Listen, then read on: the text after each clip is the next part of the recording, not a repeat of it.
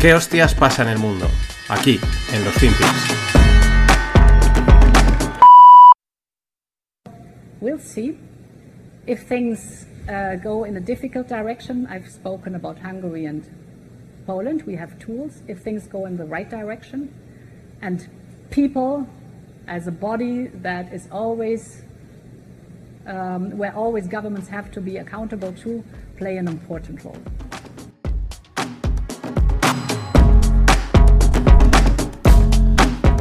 Hola no financieros, estamos arrancando semana y esta que veis es Úrsula von der Leyen. Podemos apodarla también Cruela de Vil. Porque, bueno, estas son pues unas declaraciones, eh, creo que está en Estados Unidos, hace unos días hablando sobre la votación que iba a acontecer en Italia, que ha acontecido este fin de semana. Lo que está diciendo aquí Cruella es, veremos el resultado de la votación. Si las cosas van en una dirección difícil, eh, es decir, si no ganan los que nosotros queremos, los que son los buenos, según ellos, dice, tenemos herramientas, como en el caso de Polonia y de Hungría. Claro, ahora es lo de siempre, ¿no? Ya conocemos el resultado de las elecciones en Italia y todos los medios asustando, echándose las manos a la cabeza por el resultado, eh, haciéndose los... Bueno, pues no, eh, siempre se ay, tal, es que, ah, ¿no? Es como... Eh, no sé, eh, esa, actitud, eso que hay que, bueno, pues ¿qué pasa? Pues han ganado estos, ¿no? Pero a ver, ¿qué esperabais con declaraciones como estas de, Úrsula, Cruella de Bill von der Leyen? O sea, está diciendo, eh, si no ganan los que nosotros queremos, Europa meterá la mano, como en Polonia y en Hungría. Normal que cualquier partido o personaje político que se distancie de esta gente de Europa, pues capte votos a mansalva. Si es que es lógico, o sea, la gente no es tonta. Otro ejemplo, Ce que dit la présidente de la Commission, c'est que en Europe, on, est, on porte un certain nombre de valeurs et que bien évidemment, on sera attentif, et la présidente de la Commission, à ce que ces valeurs euh, sur les droits de l'homme, sur euh, le respect euh, des Esta que oís es eh, la primera ministra francesa, Elisabeth Borne, donde declara, y lo hacía eh, pues justo eh, esta mañana, primera hora, después de, los resultados ¿no? de, las elecciones internas, y declara respecto a Italia diciendo que desde París estarán atentos para que los derechos humanos y especialmente el derecho al aborto sean respetados. Mm, estabas pensando, ¿qué pintas tú eh, en Italia, no? Claro, es que esto no es Europa metiéndose en los asuntos de Italia, que podría colar, ¿no? Con, con calzador, porque tal y como habla Úrsula, pues cuesta, ¿no? Decir, oye, pues mm, vale que es Europa, Italia, estamos todos aquí, pero bueno, podría colar. Pero esto es Francia, Francia diciendo que va a vigilar a Italia. Ya, siempre esta forma que tienen de decir eh, que se vigilen los derechos humanos, como ya dando por hecho que se van a violar los derechos humanos. Una forma muy sutil de acusar, de, de, de enmerdar, ¿no? Es como mm, vamos a controlar, como ya, en fin, muy sucio, ¿no? Eh, claro, imaginemos cómo nos sentarían los españoles. Ya los tiramos una vez desde aquí, de aquí a los franceses, ¿no? Pero cómo nos sentaría si a los franceses dijeran vamos a controlarlo. Que sí, que en el fondo, a través de la Unión Europea, eh, nos controlan y tal, pero por lo menos no lo gastan directamente. Aunque, bueno, pues en España, como ya ni sentimos ni padecemos, pues, pues vete tú a saber cómo nos sentaría.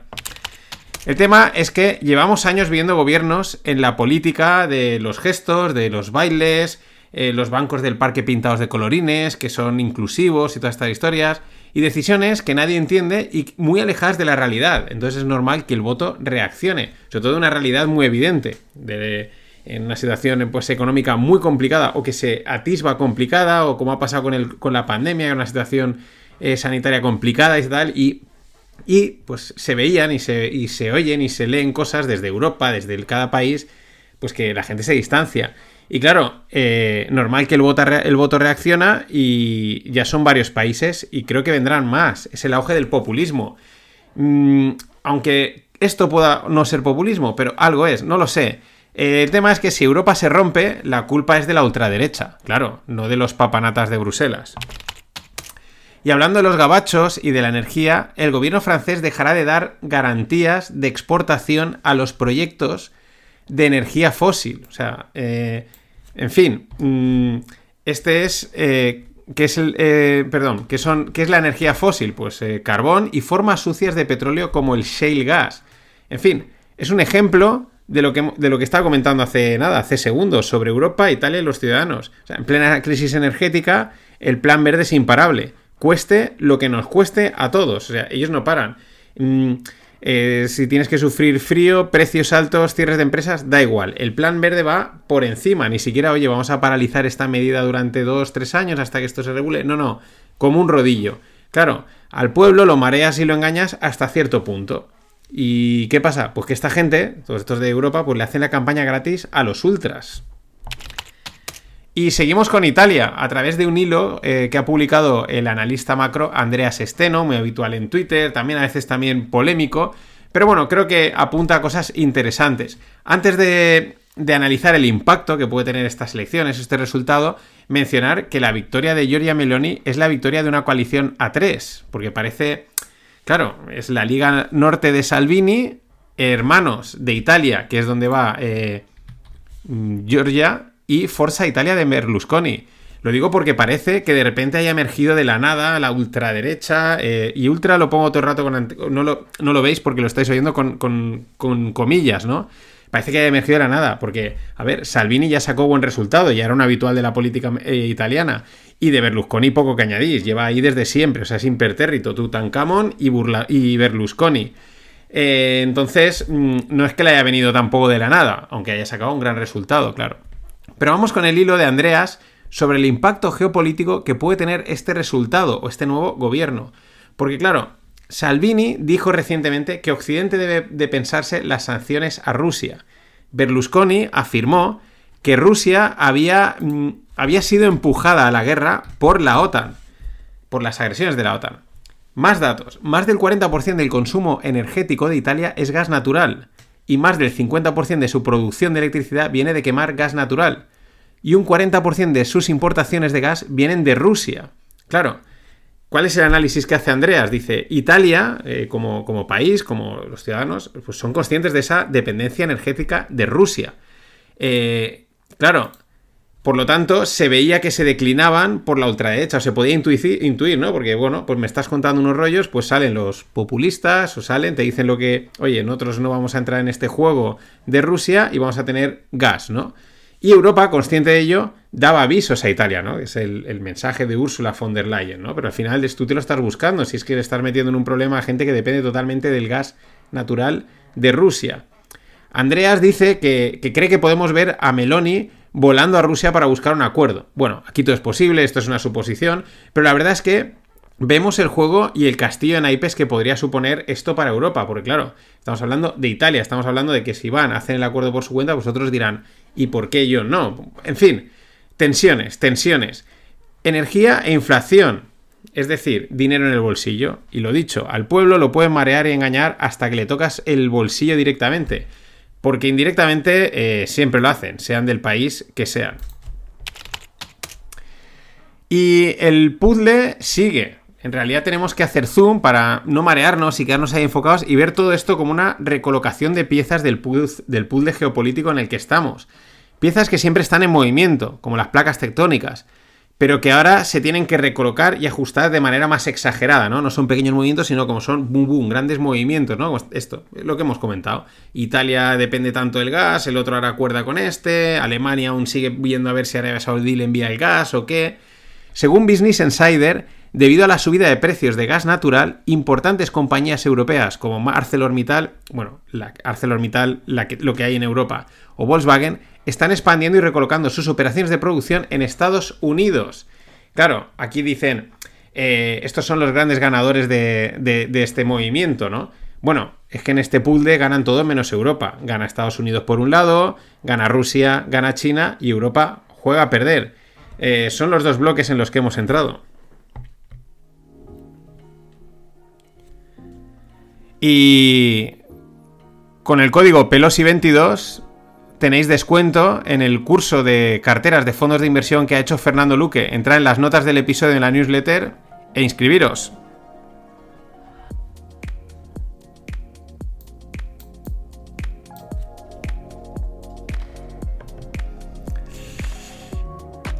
Este canal, este canal de... Ah, tengo que bajarlo con el ratón, disculpad. Este canal falla, este, ¿veis? Pam. Ah, voy a chaparlo. Sorry. Cosas de, cosas de que ya lleva tres años funcionando esta mesa y empieza a tener algún problemilla, pero eso es una buena señal, ¿no? De la caña que le estoy dando. Bueno, voy a cerrar el episodio hablando de, pues un poquito más de lo mismo, ¿no? Porque creo que es, creo que es, es simbólico. El resultado de las elecciones en Italia es la, la confirmación de los momentos tectónicos que vivimos. Y ya digo, sé que todo el mundo vive momentos tectónicos, pero es verdad que las sensaciones que ahora son realmente tectónicos. Dejemos a un lado el mensaje mainstream de los medios eh, respecto a lo mala que es la ultraderecha. Y vuelvo a meterle eh, entrecomillado, ahora explicaré por qué. En realidad, me da igual que sea Meloni, eh, perdón, me da igual quién sea Meloni, porque lo importante es como el significado, ¿no? Hay que abstraerse. Igual que pasó con la irrupción de Podemos en España. Mm, más que sí, eran estos, eran los otros, son más de aquí, son más de allá, pero en realidad si te abstraes, lo que significa es un giro político global y un golpe al discurso globalista. Parecía que eh, mandaban los de Schwab y toda esta, los de Klaus Schwab y toda esta tropa, pero de repente tenemos Polonia, Suecia, Brasil y ahora Italia, que con mm, políticos que por lo menos tienen discursos totalmente contrarios. Y ojo, porque claro, ¿qué pasa? Que Italia ya tiene un peso. Italia es un país muy importante en la Unión Europea en la decadente Unión Europea y es un G8. Entonces, claro, uff, esto ya no es algo aislado, tal, este país de aquí, etc. A lo largo del podcast, como os he dicho, he utilizado la palabra ultra, pero con sorna, con, con entrecomillado. ¿Por qué? Porque es que todo es ultra. Este podcast probablemente también lo es. Y es lo que sucede cuando usas de la narrativa, que pues que no tiene efecto asustar con los ultras. Entre la de veces que lo has dicho y que no te has dejado a nadie discordante sin etiquetar de ultra, y, podemos decir ultra machista, fascista, paspista, pispista, pospista, en fin, ya sabéis, entre que lo has utilizado demasiado y que cualquier persona que no ha dicho lo que quieres ya es, pam, en este caso ultra, resulta que todo el mundo es ultra. Y nadie tiene vergüenza de que le llamen así. Es como, ah, tú también lo eres. Pues perfecto. Ah, ¿y tú también les vas a votar? Pues yo también. Si es que, si somos todos, si estamos todos en el mismo barco. Imagino que Georgina Meloni será de derechas pura y dura. Pero ultra como tal, pues tampoco creo, básicamente porque antes está Salvini, que los de la Liga Norte son más duros. Entonces, entonces Salvini, ¿qué es? ¿El ultra, ultra, ultra del re ultra o qué? Es el problema de desvirtuar la acusación de ultra. Y es que eh, abre el campo a que luego vengan ultras de verdad y entren como Pedro por su casa. Ocurre el mismo problema en la izquierda, pero al revés, porque ahí se suaviza todo. Y cuando la gente se da cuenta, los progres y los demócratas eran unos comunistas empedernidos. Y como lleva diciendo J.R. Isela en el Stone siempre que viene, y lo lleva diciendo desde hace meses, el problema es que todas estas condiciones económicas y financieras tan politizadas que llevamos viendo desde hace años, eh, llevan al auge de los ismos, ¿no? De los mm, nazismo, populismo, ismos, en ese sentido. No nazismo como tal, pero se entiende, ¿no? Eh, sean del lado que sean. Y ahí estamos. A mí me da la sensación que el movimiento político, social, subyacente es realmente tectónico, acorde a lo que sucede en el globo, acorde a lo que estamos viendo, pero al final la gente, mm, aunque con el mainstream, con los medios le estén intentando lavar el cerebro, no es tonta y percibe cosas y cambia. Y si le toca en el bolsillo, empieza a reaccionar. Y si ve que realmente no están haciendo lo que creen que tienen que hacer y alguien dice, pues yo haría esto, pues aunque sea más o menos populista, pues le voto. Y en esa estamos. Estamos en cambio de ciclo. Pero ciclo con mayúsculas. Nada más. Hasta mañana. Yo digo una cosa. Como le decía, que muchos dicen, yo tengo un chico que estudia, dice, economía. Economía no hace falta estudiar. Eso es bien cierto, no hace falta estudiar. ¿Cómo que no? No hace falta. El hombre que gane cinco duros, que se gaste uno. Y ya está la economía.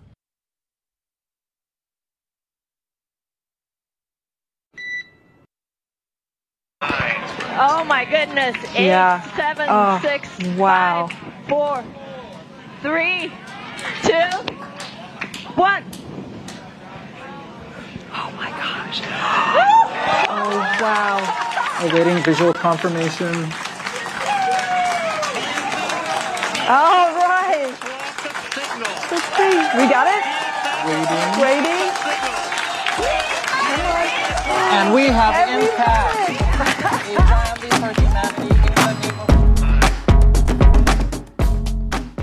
Hola no financieros, otro día más, otro FinPix más, aquí estamos. Esto que veis es el, pues desde la sala de control de la misión DART, Es una misión que, en principio, la NASA completó pues ayer con éxito. ¿En qué consiste esta misión? Pues en impactar una nave, que lanzaron hace un año y pico, más o menos, impactarla contra un asteroide y desviarlo de su trayectoria. No es que este asteroide fuese un peligro para la Tierra, sino que es una misión de prueba y es considerada la primera misión de defensa planetaria. Ahí es nada. La verdad es que si observas el vídeo, lo tenéis en la newsletter, lo podéis buscar por Twitter, etcétera, y por aquello de pensar un poco mal, ¿no? Y darle un poco vueltas, pues es bastante llamativo porque lo que se observa es un asteroide acercándose, pero realmente es una foto fija, como que se le va haciendo zoom a saltos de imagen, no, no continuo, sino pum, se queda parado, da un salto, se acerca, da otro salto, y de repente se queda estática, pero estás viendo la superficie del, del asteroide.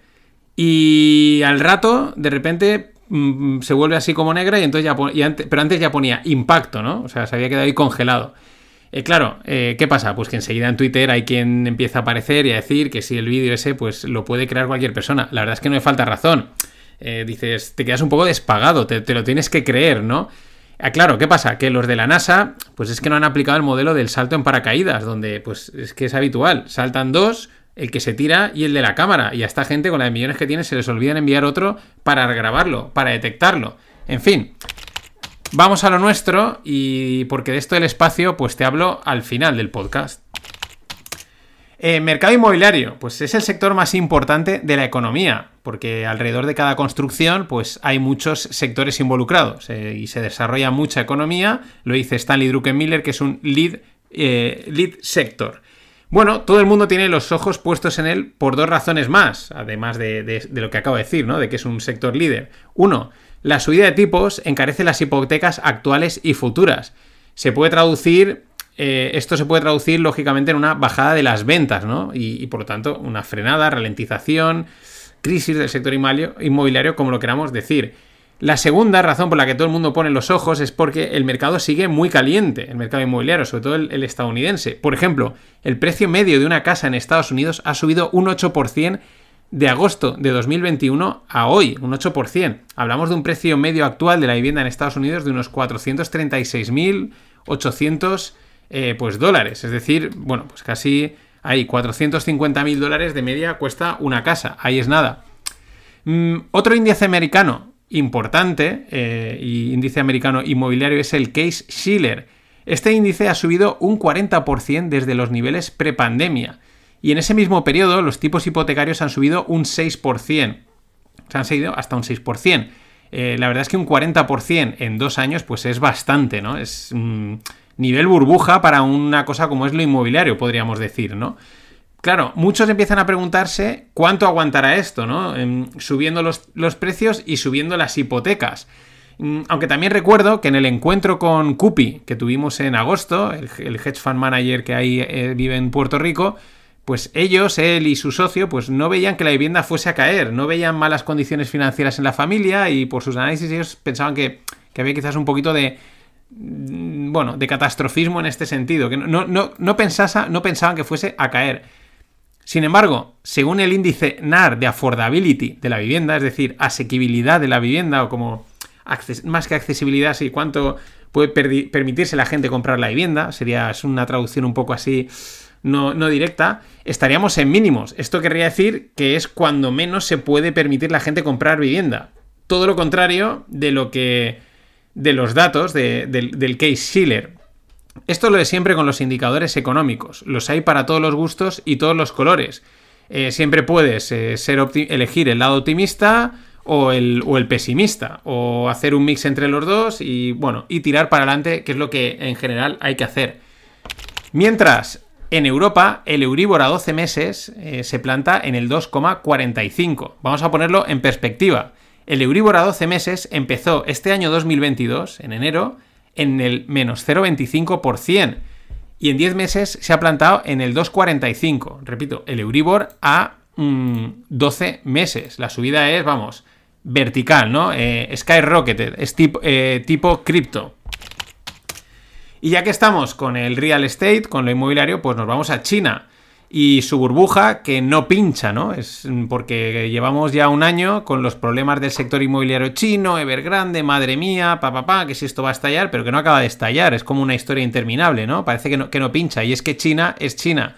Fijaos a la noticia que sale en un medio chino, en el Global Times, pero, pero es China, ¿no? Eh, funcionarios chinos dijeron el viernes que la tendencia de burbuja del sector inmobiliario en el país ha sido revertido. O sea, eso ha sido esa tendencia ha sido revertida y ya está, se acabó. Y chimpún, China dice, ¿y qué dice? Pues que se mantendrán fieles a la política de que las casas son para vivir y no para especular. Muy bonito, muy social, muy, muy, muy comi, muy comunista, eh, muy en la línea, ¿no? Eh, pero también gracias por confirmar que estabais especulando con la vivienda, ¿no? Porque si te dicen que las casas son para vivir y no para especular en un momento en el que estás diciendo que se acaba la, la, burbuja, pues estás diciendo que estás especulando, estás confirmándolo. Ninguna sorpresa, porque todos los gobiernos lo hacen. Son los que controlan al final las regulaciones que permiten construir y a través de esas regulaciones en general están especulando y también poniendo el cazo, evidentemente. Pinta que estos chinos han comprado una alfombra más grande que toda Persia y debajo de ella han barrido todos los problemas inmobiliarios del país, todos. Han cogido, los han metido debajo de esa super alfombra y a funcionar. Envían un comunicado, un comunicado oficial de funcionarios y ya está. Y aquí no ha pasado nada. Circulen, circulen, xie xie, sai yen, es decir, gracias y adiós en chino. Y vamos con el BDI, el Baltic Dry Index. Es un índice que según algunos no anticipa nada y según otros anticipa el estado de la economía. Porque el Baltic Index lo que mide es el coste de los fletes marítimos de materias primas. Por lo tanto, si las materias primas en, su modo más básico, sin, procesar, pues no se están moviendo, quiere decir que, pues, pues, pues, que la economía está parada, ¿no? Esa sería la lógica. Bueno, pues si hace unos meses se comentaba la espectacular subida, ahora está en una bajada proporcional. Vamos con la subida. La subida del precio de envío de un container China-Estados Unidos ha, sido de uno, ha pasado de unos 5.000 dólares en verano del 2021, es decir, hace un año, a casi 20.000 en otoño del 2021. En un año, hace un año, en un margen de unos 4 o 5 meses, de 5.000 a 20.000. Mm, ahora, pues está a punto de irse por debajo de los 3.000 dólares. Ahí es nada. A ver, a todo lo pasado, eh, pues podemos sacar algún análisis. Eh, cuando comentamos, está en 20.000, tal, hay gente que dice que esto significa tal, significa tal. Es verdad que esa subida de 5 a 20.000, pues mm, se ha correspondido con esa fuerte demanda que venimos comentando que se ha experimentado en Occidente, de productos. Eh, y por lo tanto, pues siguiendo el mismo razonamiento, podríamos decir que esta fuerte caída pues estaría avisando de que... de una caída en esa demanda. Pero bueno, lo de siempre, con el Baltic Dry Index, pues to be continue. ¿Y se acuerdan del bono a 100 años del Estado austriaco? ¿Se acuerdan? Pues les refresco la memoria. Este bono, es decir, deuda a 100 años, deuda emitida a 100 años, te pagaré dentro de 100 años. Ya el concepto de invertir a 100 años es acojonante. Bueno, pues este bono llegó a cotizar a 140 euros en plena pandemia. Daba una rentabilidad del 0,85% anual. Tenías un 0,85 anual, no a 100 años, porque en ese momento llevaba unos 11 años cotizando, o unos 10, pues eh, tenías un 0,85 garantizado a 89 años. Hacerlo, hacer el concepto, ¿no? Una persona de 30 años que invierte a 89. Una persona, es verdad que luego igual no llega a vencimiento, pero ese concepto, ¿no? Porque últimamente lo veo de se ve, se ve, no, es que hay que invertir a más largo plazo, ya, ya te estás pasando de plazo. Bueno, vuelvo con el bono. Llegó a cotizar a 140, dando una rentabilidad de 0,85 anual. Hoy cotiza a 45 euros y da una rentabilidad del 2,45 anual. Un tercio de su valor. Mm, acojonante. O sea, acojonante. Invertir a 100 años, lo he dicho, es el concepto. Y bueno, el próximo lunes, el lunes 3 a las 8 y cuarto, haremos un webinar gratuito sobre fondos y ETFs. Y Fernando y Greg pues hablarán de cómo mejorar las carteras de fondos y ETFs, cómo seleccionar fondos de materias primas y fondos alternativos.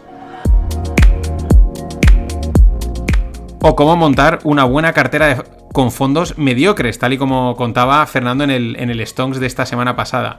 En la newsletter y en las notas del episodio os podéis apuntar y así pues pues os contaremos cosas, que siempre se cuentan cosas interesantes.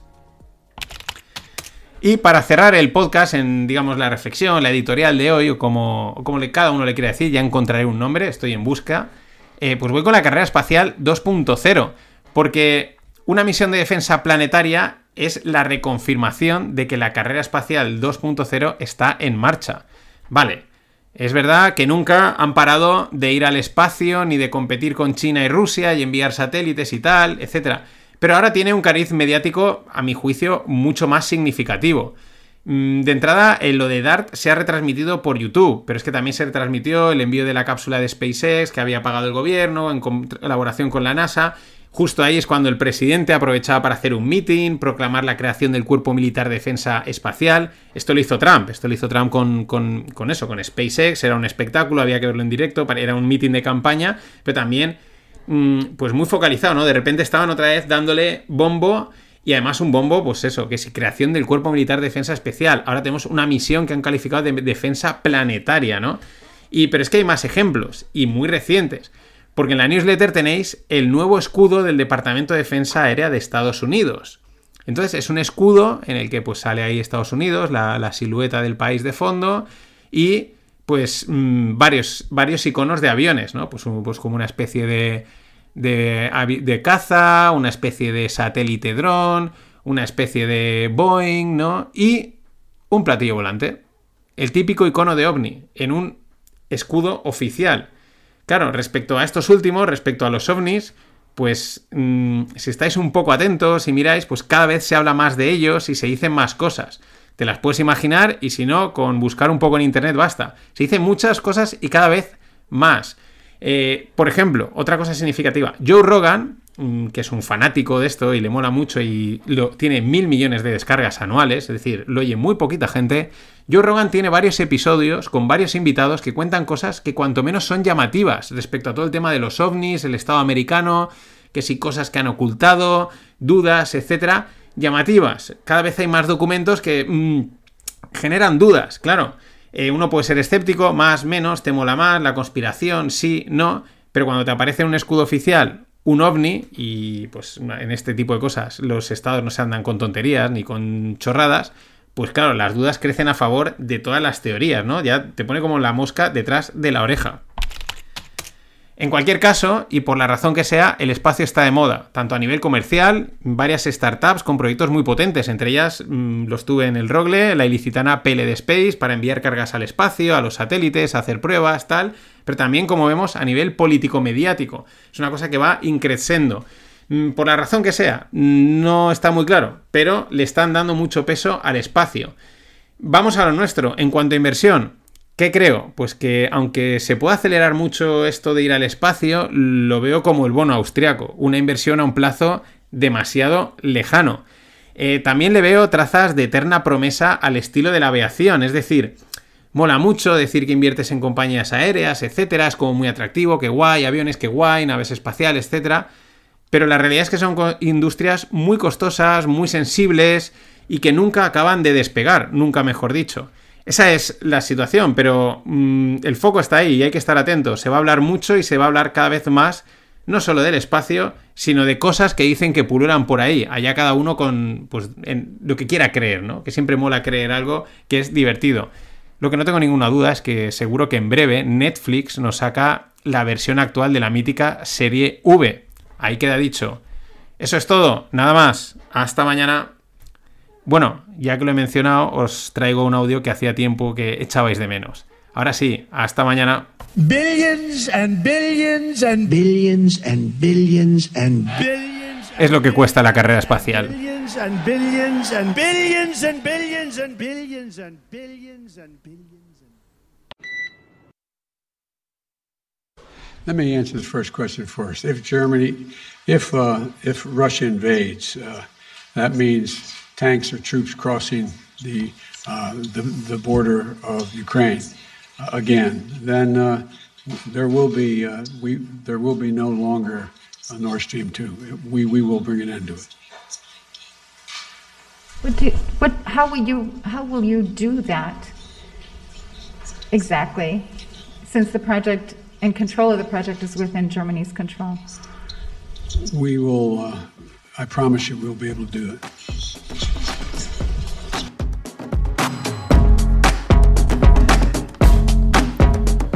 Hola, no financieros. Otro día más estamos con los FinPix y aquí tenemos a nuestro querido amigo Joe Sleepy Biden.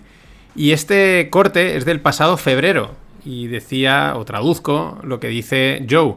Si Rusia invade, con tanques, tal, no sé qué, dice, pues entonces no habrá más Nord Stream 2. Le pondremos fin. Y entonces la reportera le pregunta que cómo exactamente lo harán si el gasoducto pues está bajo el control de Alemania, ¿no? Y Biden le contesta, te prometo que seremos capaces de hacerlo. Y ahí queda. Claro, ¿qué es lo que pasó ayer? Pues el Nord Stream Leaks, ¿no? La, fuga o los problemas que hubieron en los gasoductos de Nord Stream, que reportaron fugas en tres de sus gasoductos. Claro, eh, famosos, o todo el mundo ahora los conoce, debido al conflicto ruso, el gas natural, etcétera, ¿no? Y aunque desde el primer momento, pues que los tres gasoductos eh, en cuestión tuviesen problemas de fugas y tal, pues aquello ya olía mal. Bueno, en un primer, en un primer instante, pues se dijo que era debido a algún sismo. Pero, eh, pues claro, aquello olía tanto, cantaba tanto, que enseguida empezó a salir la realidad, ¿no? Y de ahí, pues enseguida alguien encontró este vídeo de febrero de este año. Mm, claro, mm, los gasoductos pues han sufrido un ataque deliberado. El primero, el Instituto Nacional de Seismología suizo, pues confirmaba, ¿no? Que, que bueno, que, habían habido unas explosiones, un mini terremoto, por así decirlo, etcétera, y luego ya directamente, pues unas horas más tarde, eh, aparecía Úrsula Cruella de Vil von der Leyen pues confirmando el sabotaje a Nord Stream. En la newsletter tenéis las, las fotos del, bueno, pues de la mancha que ha generado en el mar. Incluso está el vídeo, ¿no? De cómo cuando empieza a aparecer el gas, eh, pues ahí, a flote, ¿no? La pregunta es ¿quién? Es el tema, ¿no? Eh, porque claro, hasta aquí los hechos, es lo que ha pasado. Ahora vienen las suposiciones, que evidentemente son infinitas. Primero tenemos las declaraciones de Biden en febrero, ¿no? Y según estas, y según ahora mismo todo el mundo, que da por hecho esto, pues Estados Unidos estaría detrás. Pero también podríamos sospechar de tanto quórum que hay, porque cuando todo el mundo está, tiene tanto quórum, pues uno ya empieza a sospechar pues que es el escenario perfecto para que cualquier otro país hubiese hecho el sabotaje, a sabiendas de que todos van a mirar a Estados Unidos. La realidad es que no sabemos nada, o sí. De hecho, eh, la, perdón, Rusia ha pedido al Consejo de Seguridad de Naciones Unidas una reunión respecto al daño que se ha causado al Nord Stream. Por aquí, claro, es la duda. Es la duda de, quién lo habrá hecho, por qué. Eh, también veía hace poco por Twitter alguien que decía todo apunta a Rusia y hay quien dirá pues todo apunta a Estados Unidos. Pero es lo que digo, no sabemos nada o sí. Porque es como lo que comentaba en el podcast a principio de semana sobre Giorgia Meloni Da igual quién sea, lo importante es el significado. Eso es lo que sabemos, da igual quién haya saboteado el Nord Stream, salvo que seas un, un fanboy de los americanos o de los rusos, da igual, lo importante es el significado, lo importante es el símbolo. Lo han saboteado y se ha hecho en un momento crítico. Podríamos decir casi que esto es un acto de guerra. Además, se ha hecho justo en aguas internacionales, no en un momento en que el gasoducto ya está entrando en territorio nacional. No, en aguas internacionales. En la situación en la que estamos, pues se puede considerar un acto de guerra. ¿Guerra contra quién? Porque es la pregunta que yo me hago. Eh, ¿Estamos metidos en una guerra? Me parece evidente, pero ¿contra quién es, la guerra?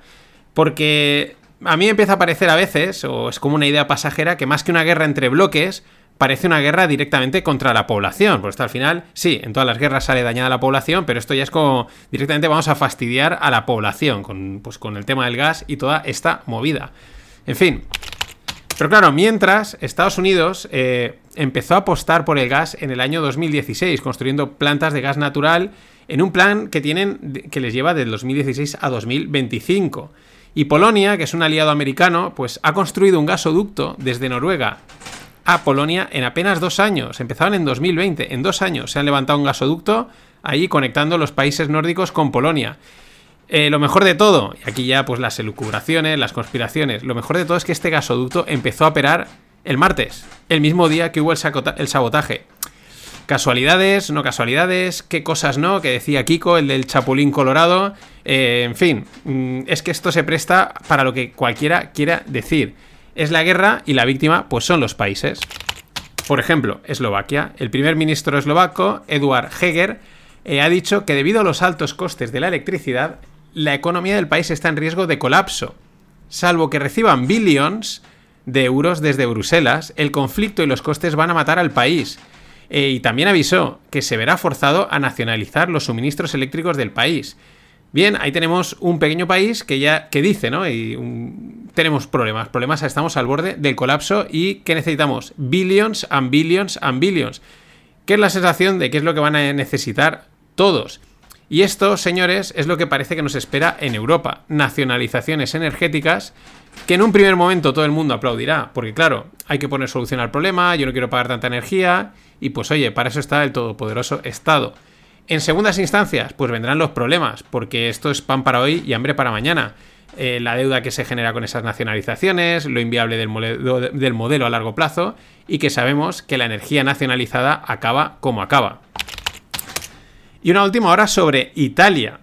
Eh, o mejor dicho, podemos decir que es el clásico político de donde dije digo, digo Diego.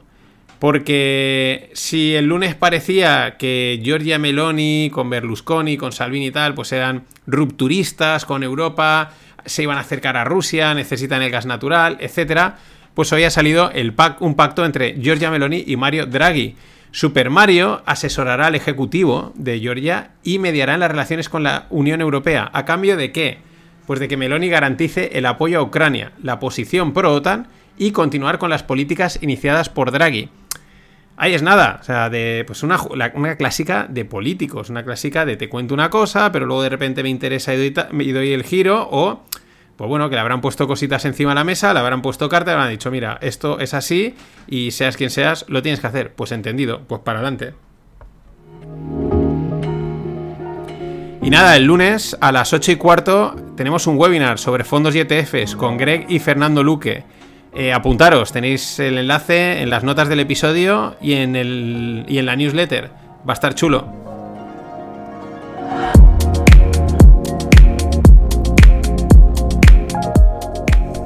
webinar como paso previo al inicio del curso de fondos que ha creado Fernando, que empezará el día 5, que también os podéis apuntar con descuento, Pelosi 22, etcétera. Pero bueno, pues si tenéis dudas, pues te hemos saltado muchos vídeos y aparte, pues este webinar para, pues para allá ir, ¿no? Para de calentamiento, de salir a la banda, empezar a estirar y a correr para el comienzo del curso que será el miércoles 5. Y vamos a ir a un amigo. We aren't getting this one right. The world needs 100 million barrels effectively in oil gas every day, and we're going to need it for 10 years. To do that, we need proper investing in the oil gas complex. Investing in the oil and gas complex is good for reducing CO2, because you've all seen is that because of the high price of oil and gas, particularly for the rest of the world, uh, you've seen everyone going back to coal. Not just poor nations like India and China, Indonesia and Vietnam, but wealthy nations like Germany, France, and the Netherlands. CO2 is getting worse. We need to have proper rules and regulations and government policy to have an effective transition to reduce CO2, keeping energy secure. We've all learned that energy supply globally is not secure, is still precarious. Uh, the United States is self-sufficient. You know, we uh, use and produce 10 million barrels of oil a day. Many countries don't, and their sense of energy insecurity is enormous, and it is quite dangerous for them. And you see that in Germany and the war uh, of Russia and Ukraine.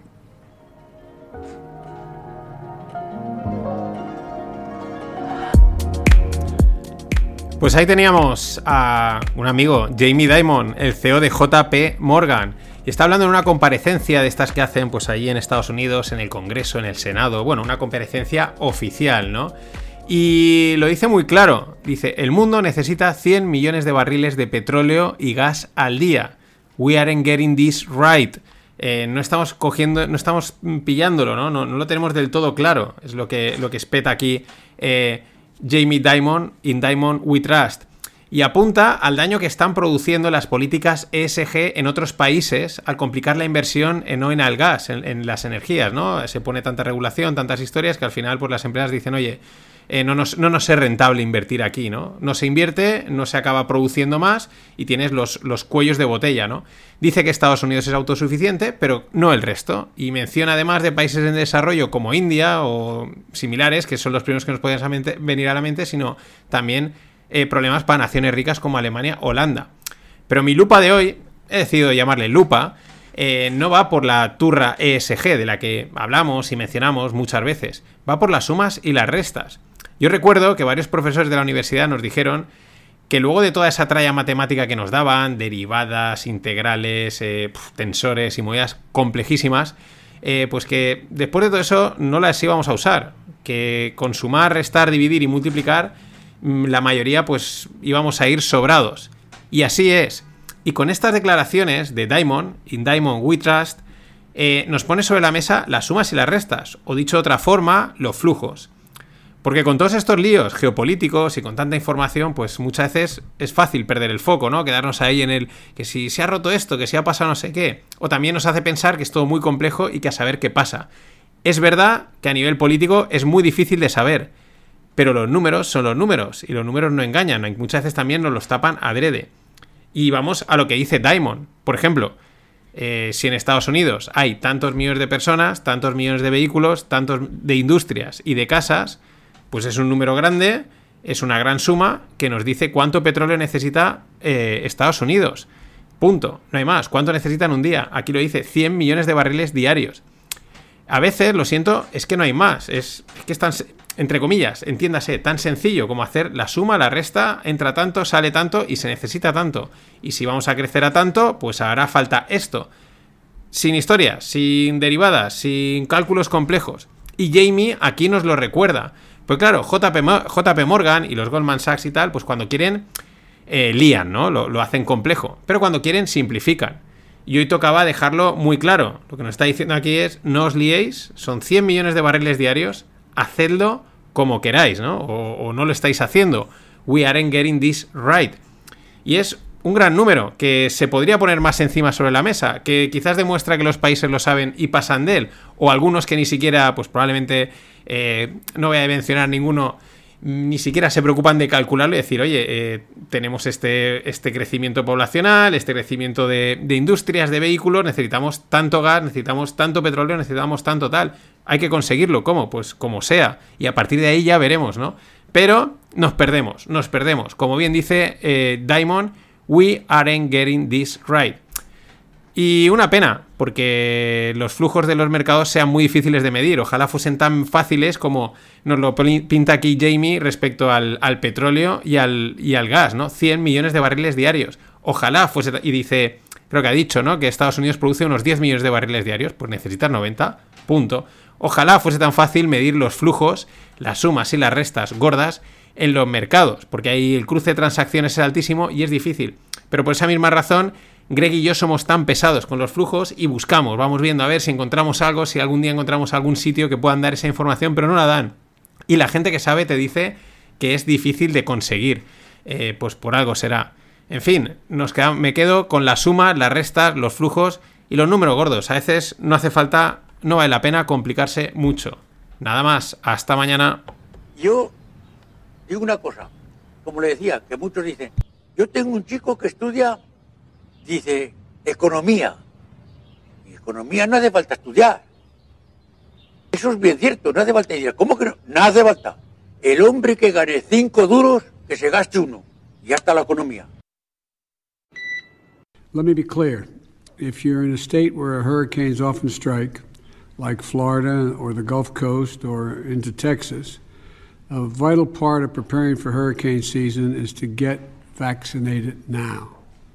Everything is more complicated if you're not vaccinated in a hurricane or natural disaster hits.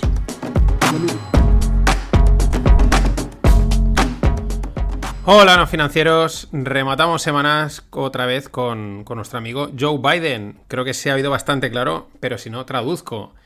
Bueno, pongo en situación, que me, salto el guion, que yo propio me escribo. El huracán Ayan está azotando con fuerza la costa sureste americana, toda la zona de Florida, tal, la, zona de los huracanes, el Golfo, etcétera, ¿no? Las imágenes, la verdad es que son espectaculares. El mar ayer subía 4 metros y esperaba que llegase a subir 7. Una auténtica barbaridad.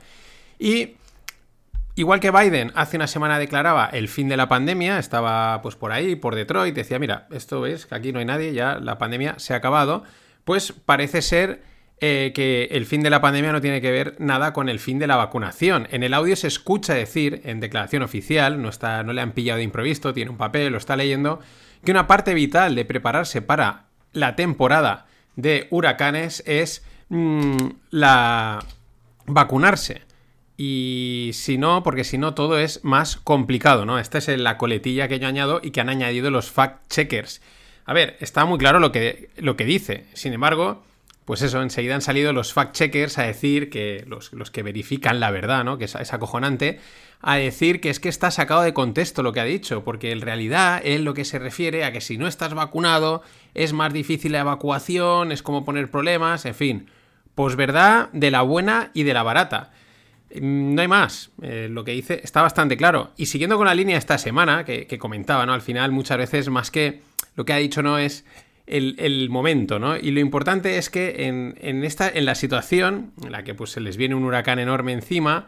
Eh, y en un tema que no toca, pues pum, te mete la vacunación, ¿no? Eh, y, y que no se olvide, ¿no? Y es que si veis el vídeo, ya lo he dicho, ¿no? Eh, se nota que está en sus cabales, no es de estas veces que dices, el tío está ido, no, no, está leyendo, está, sabe lo que tiene que decir, a qué viene la vacunación con la, con la, con la, digo, con, con los huracanes, ¿no? Pero es que hay, hay ciertas turras que hay que seguir manteniendo. En fin, vamos con unos finpics así de noticias variadas para cerrar la semana. Antes, eh, la movida de UK, lo de, lo de Reino Unido, que si la libra, los fondos de pensiones, el Banco de Inglaterra interviniendo. Bueno, toda esta movida la dejo para la semana que viene, porque ya sabes, cada minuto sale una nueva explicación, una nueva información, y además hay que esperar a ver cómo reacciona de verdad el mercado, ¿no? En un primer momento reacciona bien, pero luego hay que, hay que dejar pasar un poquito que, que salgan, que salgan cositas, ¿no? El resumen por ahora es el siguiente. La libra eh, se ha tirado varios días cayendo, lleva desde, pues, desde la semana pasada que todo el mundo diciendo, joder, está cayendo mucho la libra. El miércoles, de repente sale el Banco de Inglaterra y anuncia un plan de compra de bonos. Es decir, esto es el QE, el Quantitative Easing, es decir, el money printing, el, el Estado respalda, ¿no? Mete dinero, eh, venga, todos contentos. Horas más tarde de esto, eh, nos enteramos, mm, sale pues ya algo de verdad, que es que había varios fondos de pensiones que estaban a punto de petar, estaban con problemas realmente gordos. Ojo, hablamos fondos de pensiones, estos son auténticas bolas de dinero, o sea, auténticas cosas muy grandes que tienen mucho dinero bajo gestión, ¿no? Y se ve que están a punto de petar, habrían llamadas, y esto ya ha pasado otras veces, y el gobierno tuvo que intervenir de repente. Eh, mucha gente, pues enseguida muy contenta. Oh, vuelve el QE, ¿no? Y el respaldo del mercado y esto que está volviendo ya se acabó, ¿no? En fin, ese tipo de cosas. Pero ya digo, la semana que viene más. Mi suposición a día de hoy es que está todo roto. Lo decía Mike Green hace meses. Things are breaking underneath. Las cosas están rompiendo por debajo. Y este es un ejemplo y habrá más. Pinta que los bancos centrales y gobiernos están contra las cuerdas. Y el mercado lo sabe y creo que va a ser implacable en la revancha por haberlo intentado controlar. De todas formas, lo dicho, vamos a ver con el paso de los días cómo transcurren los mercados, los acontecimientos, las informaciones y la semana que viene, cuando lo tenga todo bien recopiladito, hay bastantes hilos muy interesantes por ahí, pues habrá un FinPic, todo lo que tiene que saber usted sobre UK. Y vamos con las noticias. Apple anunció esta semana que no aumentará la producción del iPhone 4. Esto es malo, malísimo. En consecuencia, las acciones corregían con fuerza. Hay que recordar la importancia en la cotización del SP500 que tiene Apple. Y luego, pues también lo simbólico, ¿no? Y que es un producto que se vende como, como, como los chorros, de, como, o sea, bueno, como churros, perdón, no como los chorros, como churros. Eh, seguimos con Apple. Va a permitir la venta de apps basadas en NFTs, pero claro, aplicando su clásica comisión de un 30%. Eh, que es un negociacio que tienen ahí en la Apple Store, ¿no? Interesante. Pero por cierto, los volúmenes de trading de NFT, bueno, de trading en términos inglés, ¿no? De comercio, de intercambio de NFTs, han colapsado un 97% desde enero. Eh, nada más y nada menos. Laser Eyes para todos. Y Walmart, el gigante mundial de supermercados, da el salto a Roblox, que es una plataforma de videojuegos donde se pueden desarrollar cosas, en fin, una cosa esta muy de hoy en día que entiendes pero no entiendes, ¿no? Y da el salto y lanzará Walmart Land y Walmart, Walmart Universe of Play. En fin, eh, traducción, pues que el metaverso sigue creciendo, sigue creciendo de forma anárquica, de una forma pues esto está metido en Roblox, otros se meten por aquí, el de Facebook, etcétera, y Tamara Falco pues lo aprueba todo. Tamara Falco approves. Y ya que estamos en cripto, se ha lanzado orden de arresto internacional contra Du Kwon, que es el, coreano fundador de Terra Luna, ese proyecto que era una stablecoin que se desplomó de la noche a la mañana e hizo perder a la gente hasta la corbata. eh, interesante, ¿no? O sea, descentralización, tal, pero orden de arresto internacional. Al final, robar dinero es robar dinero, lo hagas en la moneda que lo hagas. Y Porsche salió a cotizar el martes con un fuerte debut, el segundo más grande de la historia de Alemania. Esto ya se sabía que iba a estar ahí fuerte, fuerte. Pero bueno, que, las acciones fueron bien recibidas en el mercado pese a las, a las condiciones en las que estamos, ¿no? De, tensión. Eh, llegó a alcanzar 78,5 billions de cotización y eh, alrededor de los 82,5 euros por acción. Dato interesante, es cerca, ¿no? Esos 78,5 billions están cerca de la cotización que tiene Volkswagen, que es de 81 billions. Y DocuSync, empresa tecnológica que permite firmar acuerdos digitales eh, pues online y estas cosas, anuncia que va a recortar un 10% su fuerza laboral. Otra Silicon Tech Valley, ¿no? Otra empresa de estas de allá de California, super chulis, super tecnológicas, eh, otra más que, recorta, que recorta puestos de trabajo en al menos un 10%. no es la primera, han salido varias, ahora no me vienen nombres, pero las he ido mencionando, ¿no? Mucho ojo a esto, porque en teoría estas son las empresas que más margen y más caja generan. Y están recortando empleo. Esto es las barbas de tu enemigo, ¿no? O de tu vecino, siempre me lío. Eh, SoftBank, que también es otro mítico, está iniciando recortes de plantilla de un 20%. De momento ahora eh, concretamente en el Vision Fund. SoftBank ya sabéis que es otra empresa tecnológica de Japón, de Masayoshi Son, tiene una línea de fondos que son los Vision Fund que invierten a lo bestia en tecnología y también están recortando un 20%. También Goldman Sachs recorta su plantilla focalizándose en puestos medios, en el, middle management. Eh, aquí podemos decir que alguien sabe algo. Eh, no sé si te acuerdas cuando los juniors, hace, pues ahora unos meses antes de verano, de repente salió la noticia, se quejaban, los juniors que trabajaban en banca de inversión, eh, se quejaban de que hacían mil horas y trabajaban bajo muchísimo estrés y estas cosas, ¿no? Que ya se sabían, ¿no? Pero es como de repente, ¡guau! Pues imagínate lo que les viene ahora cuando se carguen a un montón de gente y ellos tengan que asumir todo el trabajo. Y según un informe de Goldman Sachs, la confianza de los CEO está en mínimos de 40 años. Ahí es nada. Los CDS de Credit Suisse cotizan en máximos de 2008. Recordemos que los Credit Default Swaps son seguros contra impago de deudas, una de las cosas que Michael Barry utilizó para, para apostar contra la caída del, del mercado inmobiliario y pues es un seguro que lo puedes comprar o vender. Entonces, el que lo compra se está cubriendo contra, contra eventos de, crédito, ¿no? Entonces, mm, bueno, pues Credit Suisse, que ya hemos mencionado que está siempre en todas las pomadas de, las, de que si voy a cambiar de nombre, que si aparece aquí, allá, y parece ser que de los grandes bancos es el último que se entera, pues no sorprende tampoco que tenga los CDS ya cotizando a niveles de 2008. Pero ojo, al warning. Y hablando de bancos, la SEC anuncia cargos contra 16 firmas de Wall Street por errores generalizados y continuados en mantener y preservar las comunicaciones electrónicas. Barclays, Bank of America, Citigroup, Credit Suisse, Deutsche Bank, Goldman Sachs, entre otras, han acordado pagar una multa entre todas, eh, a repartir entre todas, de 1,1 billón. Salieron unos 125 millones por cabeza, y alguna otra que tiene que pagar solo 50, en fin, nada, eh, nada, peanuts. En los mercados actuales, las comunicaciones electrónicas lo significan todo. Cualquier transacción es una comunicación electrónica. Así que imagina 16 firmas fallando en el mantenimiento y preservación de estas comunicaciones. ¿No son adorables esta gente? Es que son como críos haciendo siempre tastradas, una detrás de otra. Qué, qué, qué bien se lo pasan en Wall Street, ¿eh?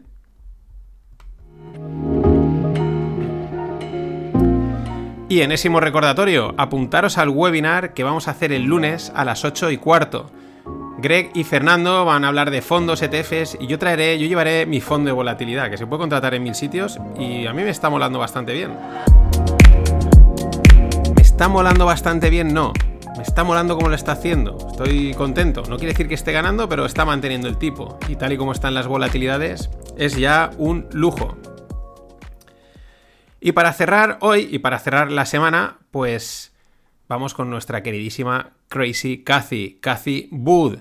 ¿Por qué? Pues porque deja su puesto de gestora en dos de sus fondos. Es verdad que no son los grandes, no son los conocidos. Uno de los dos se invertía en impresión 3D y fijaros el nicho, y otro invertía en tecnología innovadora de Israel. Bueno, no está mal la idea, la verdad. Israel es un foco de desarrollo tecnológico muy potente.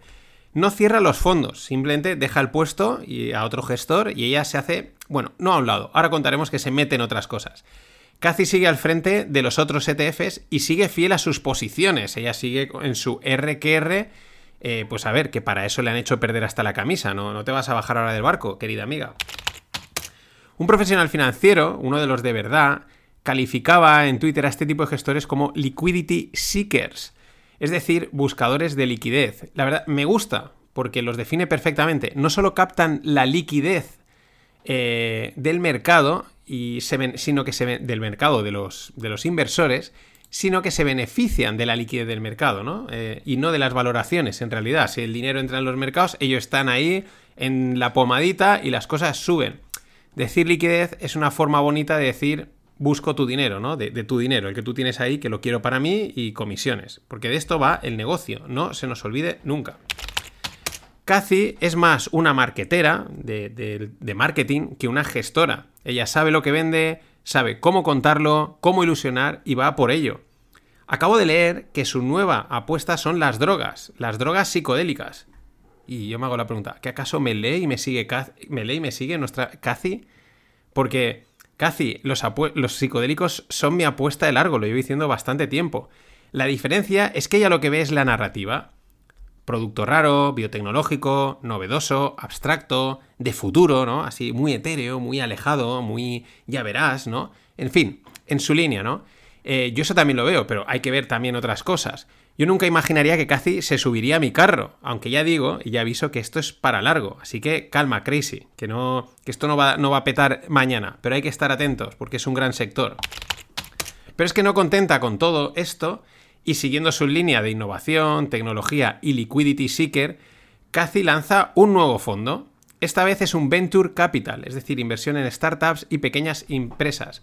Se llamará el ARK Venture Fund y Crazy dice que quiere democratizar la inversión. ¿eh? Fijaros, qué máquina de, vender.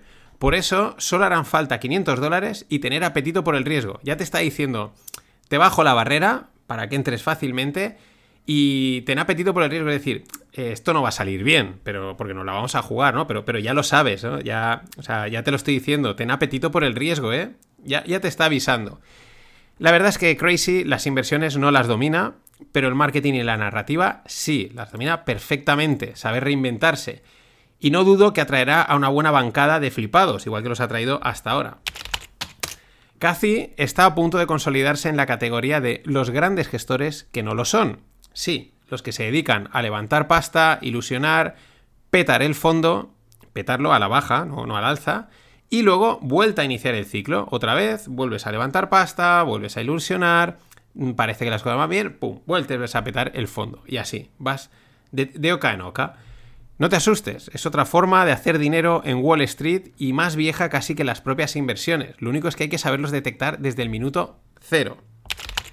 Así que nada más, este ha sido el, el obituario de Cathy, por así decirlo. Y digo obituario porque, bueno, pues mm, ha muerto Julio a los 59 años, autor del Gangsta Paradise, un auténtico hit del rap y banda sonora de la película Mentes Peligrosas, que, que protagonizó eh, Michelle Pfeiffer. Así que cerramos con Julio y pues le deseamos suerte a Cathy. Nada más, hasta el lunes. I walk through the valley of the shadow of death, I take a look at my life and realize there's nothing left. Cause I've been blasting and laughing so long that even my mama thinks that my mind is gone. But I ain't never crossed a man that didn't deserve it. Me be treated like a punk, you know that's unheard of. You better watch how you're talking and where you're walking, or you and your homies might be lying in chalk. I really hate the trip, but I gotta low. As they croak, I see myself in the pistol smoke. Fool, I'm the kind of G the little homies wanna be like on my knees in the night, saying prayers in the street light.